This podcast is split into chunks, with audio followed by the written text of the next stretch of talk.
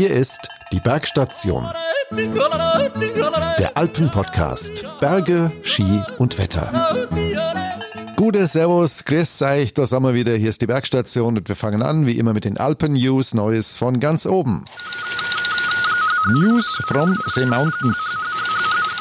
Gurgel, den Alpinen des ÖSV geht es nicht anders als andere Nationen auch. Sie suchen im Moment verzweifelt nach gutem Trainingsgelände und guten Trainingsbedingungen, um in Corona-Zeiten keinen Speck anzusetzen und fit zu bleiben. Auf den wenigen Gletschern, die noch Profis auf die Bahn lassen, herrscht ziemliches Gedrängel. Und nun ist der ÖSV in Gurgel fündig geworden. Dort sind die Bedingungen für die Speed-Abteilung der Herren so exzellent, sagt ÖSV-Herrenchef Andreas Purlacher dem ORF, dass man das sonst im November übliche Training in den Rockies jenseits des des großen Teichs getrost verschmerzen kann, alles flutscht in Gurgel.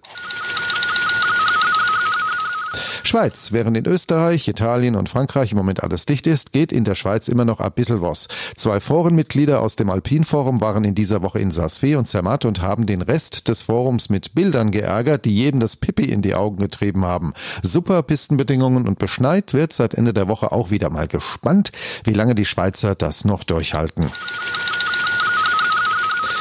Ja, und damit sind wir noch einmal in Österreich, denn ab Dienstag gilt ein zweiter harter Lockdown. Die Ausgangsbeschränkungen, die derzeit nur in der Nacht gelten, werden ab Dienstag auf den ganzen Tag ausgedehnt. Und damit ist dann das Verlassen des privaten Wohnbereichs und der Aufenthalt außerhalb des privaten Wohnbereichs nur aus ganz bestimmten Gründen zulässig. Dazu zählt beispielsweise die Deckung der notwendigen Grundbedürfnisse des täglichen Lebens. Und Tourengehen gehört da ganz sicher und leider nicht mehr mit dazu. Das ist bitter.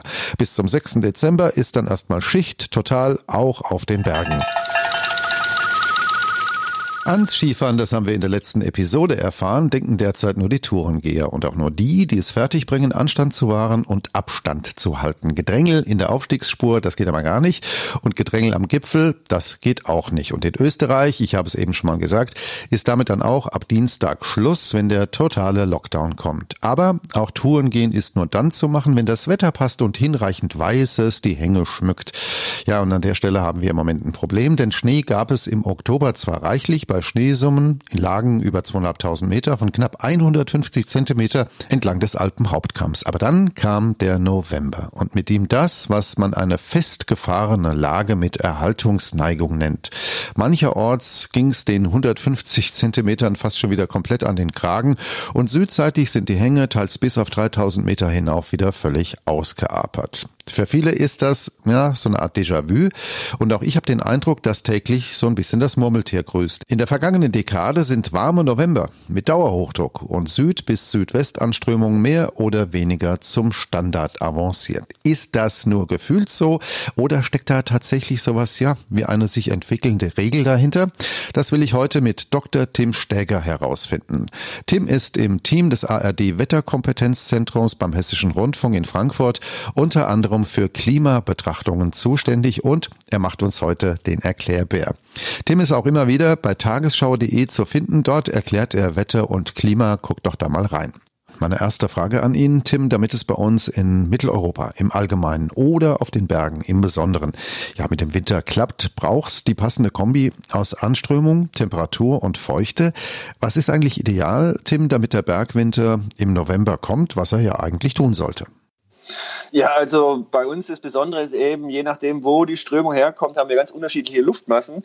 Und äh, wir wissen es ja, vom Atlantik kommt meistens die feuchte Luft, aber da gibt es eben auch Unterschiede. Wenn die Luft mehr aus Südwesten kommt, dann ist es halt eine milde Luftmasse. Und wenn sie aus Nordwesten kommt, ist sie eben auch zusätzlich zur Feuchte eben auch kühl. Und das wäre quasi die Idealanströmung.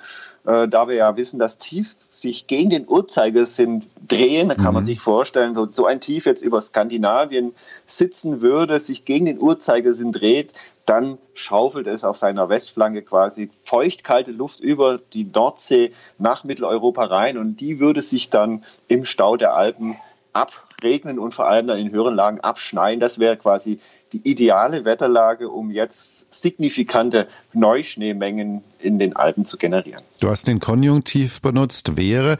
Nun erleben wir den, ich weiß nicht wievielten November in Folge, in dem es unablässig subtropische Luft aus Südwesten oder Süden über die Alpen drüber wuppt. Ein quasi stationäres Hoch über Westrussland schaufelt an seiner Westflanke diese warme Suppe über die Gipfel und das wochenlang. Und immer wieder im November in den vergangenen Jahren. Ist das nun einfach nur Zufall? Das ist eine gute Frage. Also Zufall spielt auf jeden Fall mit eine Rolle bei unserem Wetter. Es ist halt sehr chaotisch, aber es gibt eben auch Muster und Trends, äh, Wetterlagen und Häufigkeit dieser Wetterlagen, mhm. die ändern sich im Laufe der Zeit. Und äh, wir erleben tatsächlich in den letzten Jahren im Zuge auch der durchgreifenden Veränderungen des Klimawandels auch in Europa, Mitteleuropa eine Veränderung von Wetterlagenhäufigkeiten. Und in der Tat, im November hat man in den letzten Jahren häufig diese Konstellation gehabt, dass eben mit einem Hoch über Osteuropa und äh, Tiefs äh, mehr über dem Atlantik mit einer südwestlichen Strömung eher milde Luftmassen äh, über die Alpen getragen wurden. Also da hängt auf jeden Fall mit zusammen die großräumige äh, Wetterkonstellation, mhm. nicht nur hier über dem Alpenraum und Mitteleuropa, sondern da schaut man auch über den Tellerrand. Man muss sich quasi die gesamte Nordhalbkugel anschauen und die großräumigen Temperaturdruckverteilungen über diesem Riesengebiet, die mhm. quasi diese Großwetterlagen bestimmen. Ich habe ja gesagt, dass dieses äh, Hoch quasi stationär ist, also so eine gewisse Erhaltungsneigung hat, immer und immer auf derselben Stelle bleibt. Ähm, Fehlt dieser Nordhemisphäre, die du jetzt gerade erwähnt hast, so ein bisschen an Dynamik in den letzten Jahren? Ja, also es ist nicht ganz so einfach. Die Variabilität ist sehr groß. Also es gibt äh, tatsächlich Jahre, in denen die Dynamik stärker ausgeprägt ist und Jahre, in denen es schwächer ist. Es ist auch innerhalb eines Jahres oder einer Jahreszeit nicht immer gleich bleiben. Mhm. Aber in der Tat gibt es so einen Trend dazu, dass irgendwie Wetterlagen stationärer werden. Das heißt, die großen Druckzentren verlagern sich ja typischerweise immer von West nach Ost, vom Atlantik kommend in der Regel, aber es gibt eben auch Abweichungen und diese Verlagerungsgeschwindigkeit oder auch die Art und Weise, wie sie verlagern, das ist da auch einem ja, Trend unterworfen, mhm. sodass man in den letzten Jahren häufiger Wetterlagen hat, die ortsfester sind oder stationärer sind, wie du es schon gesagt hast. Das heißt, dass Hochdruckzentren sich eher mal an einem Ort wohlfühlen und entsprechend dann quasi eine Großwetterlage längeren Bestand hat und entsprechend über einen längeren Zeitraum auch ähnliche Witterungsbedingungen erhalten bleiben. Da kommen in der Meteorologie ähm, Begriffe wie Rossby-Wellen, nordatlantische Oszillation oder der Polarwirbel ins Spiel. Fangen wir mal bei dem letzteren an. Was ist denn das, der Polarwirbel? Welche, ja, platt formuliert, Aufgabe hat er denn? Der, der Polarwirbel, das ist quasi eine Zirkulation über der Arktis, deswegen auch der Name Polarwirbel, vor allem im Winterhalbjahr von Bedeutung. Da ist ja im Polarnacht, da kühlt die Luft sehr stark aus mhm. in den höheren Atmosphärenschichten. Unten in den tiefen Schichten wird sie sehr dicht und in den Schichten darüber entsteht dadurch so ein thermisches Tief, also tiefer Luftdruck. Und äh, da will die Luft hinströmen in den äh, höheren, mittleren troposphärischen Schichten. Da die Erde sich aber dreht, wird diese Luft abgelenkt und entsprechend bildet sich quasi ein großräumiger Wirbel mhm. über dem Polargebiet aus. Das ist quasi das Ideale. Nun ist es aber so, dass äh, die Landmeerverteilung über der Nordhalbkugel sehr äh, ja, heterogen ist, im Gegensatz zur Südhalbkugel, wo wir eine Landmasse, die Antarktis haben und sich dieses Strömungsbild sehr klar ausprägt. Äh, mhm. Bei uns auf der Nordhalbkugel ist das eben oft sehr gestört. Entsprechend sehr spannend, wie dieser Polarwirbel genau sich gestaltet. Zum Teil verändert er sich eben auch im Lauf der Jahreszeit deutlich. Und davon hängt es auch ab, wo dann quasi die Aktionszentren des äh, Wettergeschehens mhm. auch im mitteleuropäischen Sektor äh, liegen. Da kommt diese sogenannte Frontalzone ähm, ins Spiel, das Aktionszentrum des Wettergeschehens, kann man so ein bisschen sagen. Ähm, die war ja in den vergangenen Tagen bisweilen weit nördlich des Nordkaps zu finden, also damit auch weit nördlich des Polarkreises, mitten im Spätherbst. Ist das nicht völlig verrückt, dass das so weit in den Norden rückt? Ja, du sagst es also, die Grenze zwischen dieser kalten Luft über der Arktis und der etwas wärmeren subtropischen Luft, die genannte Polarfront, mhm. die äh, begrenzt eben diesen Polarwirbel nicht geradlinig, Breitenkreis parallel, sondern sie meandriert, sagt man. Man kann sich mhm. vorstellen, wie so ein Fluss in einem flachen Gelände, hat die zum Teil große Ausbuchtungen. Und je nachdem, wie stark der Temperaturkontrast ist, ist eben diese Ausbuchtungsform mal mehr Breitenkreis parallel und mal mehr meandrierend und aktuell, du hast es schon gesagt, haben wir sehr große äh, Wellen, äh, die weit nach Norden und Süden ausgreifen. Mhm. Die Polarfront, die bis über Spitzbergen nach Norden quasi sich in den in Arktis hinein erstreckt und zum Teil über dem asiatischen, eurasischen Kontinent weit, weit nach Süden zurückkommt. Also mhm. das ist quasi ein Zustand, der oft äh, zu, in Verbindung steht mit stationären Wetterlagen, mhm. das heißt gleichbleibende Druckzentren, die eben dann zulassen, dass Temperaturausgleich zwischen Nord und Süd sehr stark in Nord-Süd-Richtung erfolgt und nicht so wie bei einer strammen Westströmung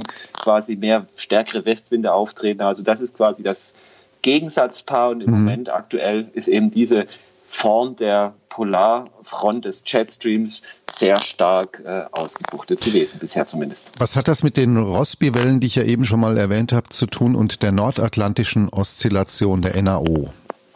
Die nordatlantische Oszillation, das ist quasi ein Luftdruckindex, das heißt der Unterschied zwischen Luftdruck äh, über dem Island-Tief typischerweise und dem Azorenhoch südlich davon ist dieser sehr stark ausgeprägt. Starkes Tief, starkes Hoch. Dann haben wir eben häufig über dem Atlantik Westwinde und wir bekommen eben diese in kurzer Folge Tiefdruckgebiete mit Wetterfronten, die uns oft im Winter dann eher feuchtes und auch milderes Wetter bringen, ist dieser Luftdruckgegensatz gering. Dann kann sich eine blockierte Wetterlage mhm. einstellen mit starken äh, Ausprägungen von Nord-Süd-Strömungen. Dann kann auch mal Kaltluft aus den polaren Breiten ausbrechen nach Süden oder auch sich über Osteuropa weit nach Europa ausdehnen. Und wir bekommen dann tendenziell eher trockene, aber auch mit möglicherweise kalte Winter hier in Europa. Mhm. Und dieses Wechselspiel, das ist eben äh, wird durch die nordatlantische Oszillation charakterisiert und steht auch stark in Verbindung mit diesen sogenannten Rossby-Wellen, wie stark die eben meandrieren mhm. und ausbuchten. Entsprechend äh, charakterisiert sich die Großwetterlage hier in Mitteleuropa. Du bist Klimaexperte, du betrachtest großskaliges Wettergeschehen im Kontext langer Zeitreihen. Hat sich denn in den arktischen Breiten in den, sagen wir mal, vergangenen zwei, drei Dekaden etwas signifikant verändert? Ja, die Arktis ist quasi eine äh, Region auf dem Planeten, wo sich jetzt die Veränderungen im Zuge der globalen Erwärmung am deutlichsten zeigen. Allen voran dadurch, dass eben die Fläche des Meereises dort sehr stark zurückgeht. Mhm. Die ist ja im jahreszeitlichen Verlauf eh starken Schwankungen unterworfen, aber äh, dazu ist in den letzten 20 bis 30 Jahren insgesamt diese Fläche des von Meereis bedeckten Meeres äh, um unglaublich große äh, äh Werte zurückgegangen. Mhm. Aktuell jetzt zum Beispiel haben wir den niedrigsten Wert äh, für den Herbst seit Beginn der systematischen Satellitenmessung im Jahr mhm. 1979. Wir liegen deutlich unter dem äh, Normalwert und das wirkt sich eben auch auf den Polarwirbel und auf die allgemeine atmosphärische Zirkulation aus. Mhm. Das heißt, hier sind große Umwälzungen im Gange, die sich eben auch auf die Wetterküche und auch auf das Wettergeschehen in Mitteleuropa und auch auf den Alpenraum, Alpenraum letztendlich auswirken. Kann man denn sagen, fehlt der Arktis das Eis, dann fehlt es uns am Bergwinterwetter oder ist das zu platt?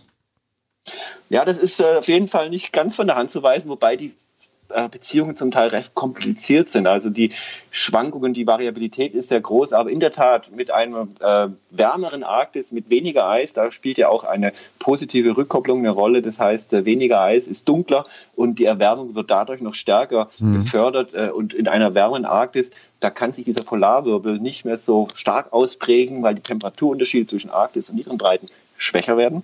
Entsprechend mhm. kann diese äh, Polarfront auch stärker ausbuchten und äh, es neigt dann tendenziell eher zu äh, Wintern, die in Europa vielleicht nicht so häufig äh, Feuchtigkeit vom Nordatlantik auf die Alpen bringt. Das mhm. ist prinzipiell ein Zusammenhang, der plausibel ist und der auch zum Teil beobachtet wird. Aber das Ganze ist so kompliziert und überlagert von vielen natürlichen Schwankungen mhm. und auch Wechselwirkungen, sodass man das quasi nicht als allgemeine Regel auffassen muss. Es ist mehr so eine grobe äh, Tendenz, ein mhm. Zusammenhang, der besteht, aber quasi auch in Verbindung mit anderen komplizierten Sachverhalten eben sich auch in einer komplizierten Art und Weise ausprägt.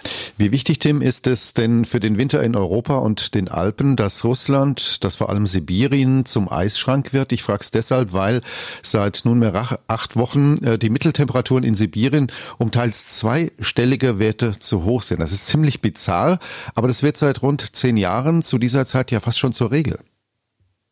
Ja, also das sibirische Kältehoch ist also auch ein äh, immer jahreszeitlich wiederkehrendes meteorologisches Phänomen.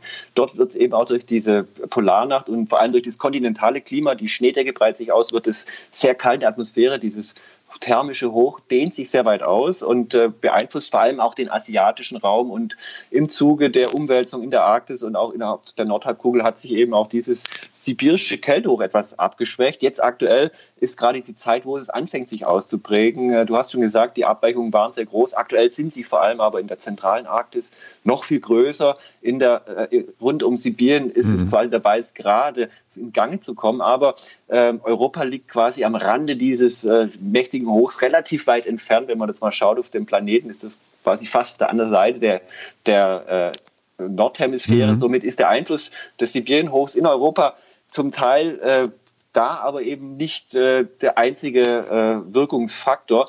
Wenn sich dieses Hoch ausdehnen kann, vor allem nach Westrussland, kann es in Verbindung mit einer blockierten Wetterlage zu Kaltlufteinbrüchen im Winter hier in Europa kommen. Das würde natürlich zu einer extrem winterlichen Witterung führen in Verbindung mit Niederschlägen, die dann aber nicht zwingend unbedingt dann auch eintreten, mhm. aber die dann aber auch möglich werden in der kalten Atmosphäre. Aber äh, Zusammenhang ist auf jeden Fall gegeben. Ein starkes Sibirienhoch kann zu Strengwintern in Europa führen, schwächeres eben tendenziell eher zu feuchten Wintern. Mhm. Das kann aber in Verbindung mit einer Nordwestströmung durchaus auch in dem Alpenraum zu viel Schnee führen. Also der mhm. Zusammenhang ist relativ schwer herzustellen und ja. von dem her ist es nicht ganz so einfach, da eine allgemeine, einfache Regel abzuleiten.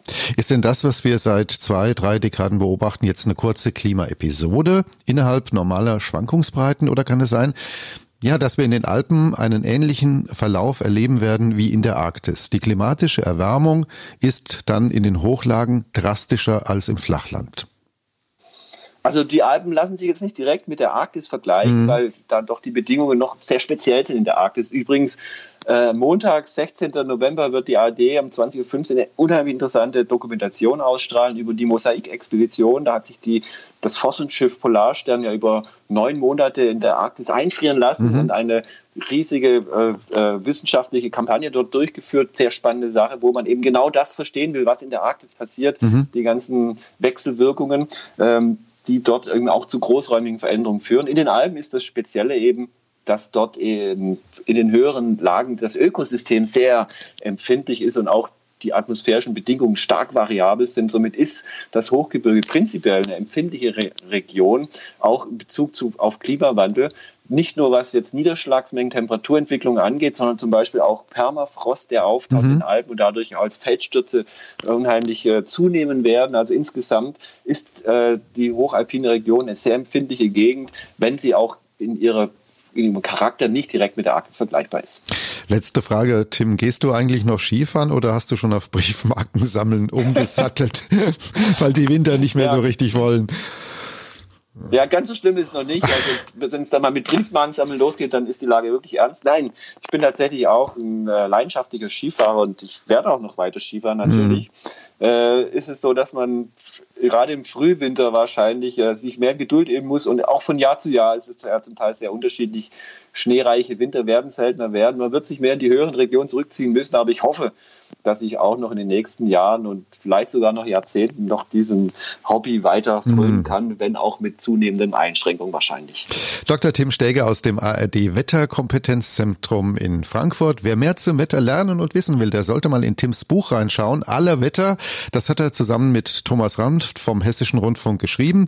Erschienen ist es im Verlagshaus Römerweg und vielen Dank für das tolle Gespräch, Tim. Gerne doch. Und nach viel Wettertheorie und viel Wetterwissenschaft jetzt endlich das Wetter für die kommenden Tage. Im Osten was Neues. Seit gut zwei Wochen nervt uns jetzt schon der Ostblock. Ja, den gibt's immer noch. Warschauer Pakt Reloaded. Der hat es seit Jahren auf den November abgesehen und er baut seine Truppen mit deftigem Hochdruck auf. Ob da Putin dahinter steckt oder Lukaschenko, ich weiß es auch nicht. Jedenfalls hat die Halsstarrigkeit schon die typischen Züge eines Despoten oder gar einer Tyrannei. Die in Beton gegossenen Hektopascal jenseits der Marke 1030 sorgen jedenfalls dafür, dass alles, was wetterwirksam von Westen heranrauschte, in den vergangenen Wochen Wochen an der Mauer des Hochdrucks scheiterte und die Frontalzone, über die wir ja heute schon was gehört haben, bis jenseits des Nordkaps verschoben wurde. Unfassbar. An der Westflanke wurde es deshalb ständig von Süden und Südwesten her frühlingshaft mit bisweilen abenteuerlichen Temperaturabweichungen nach oben in den Alpen und auch im Flachland. Folge, die Südhänge sind aper bis auf 3000 Meter hinauf und auch nordseitig sackte die schöne weiße Pracht mächtig zusammen.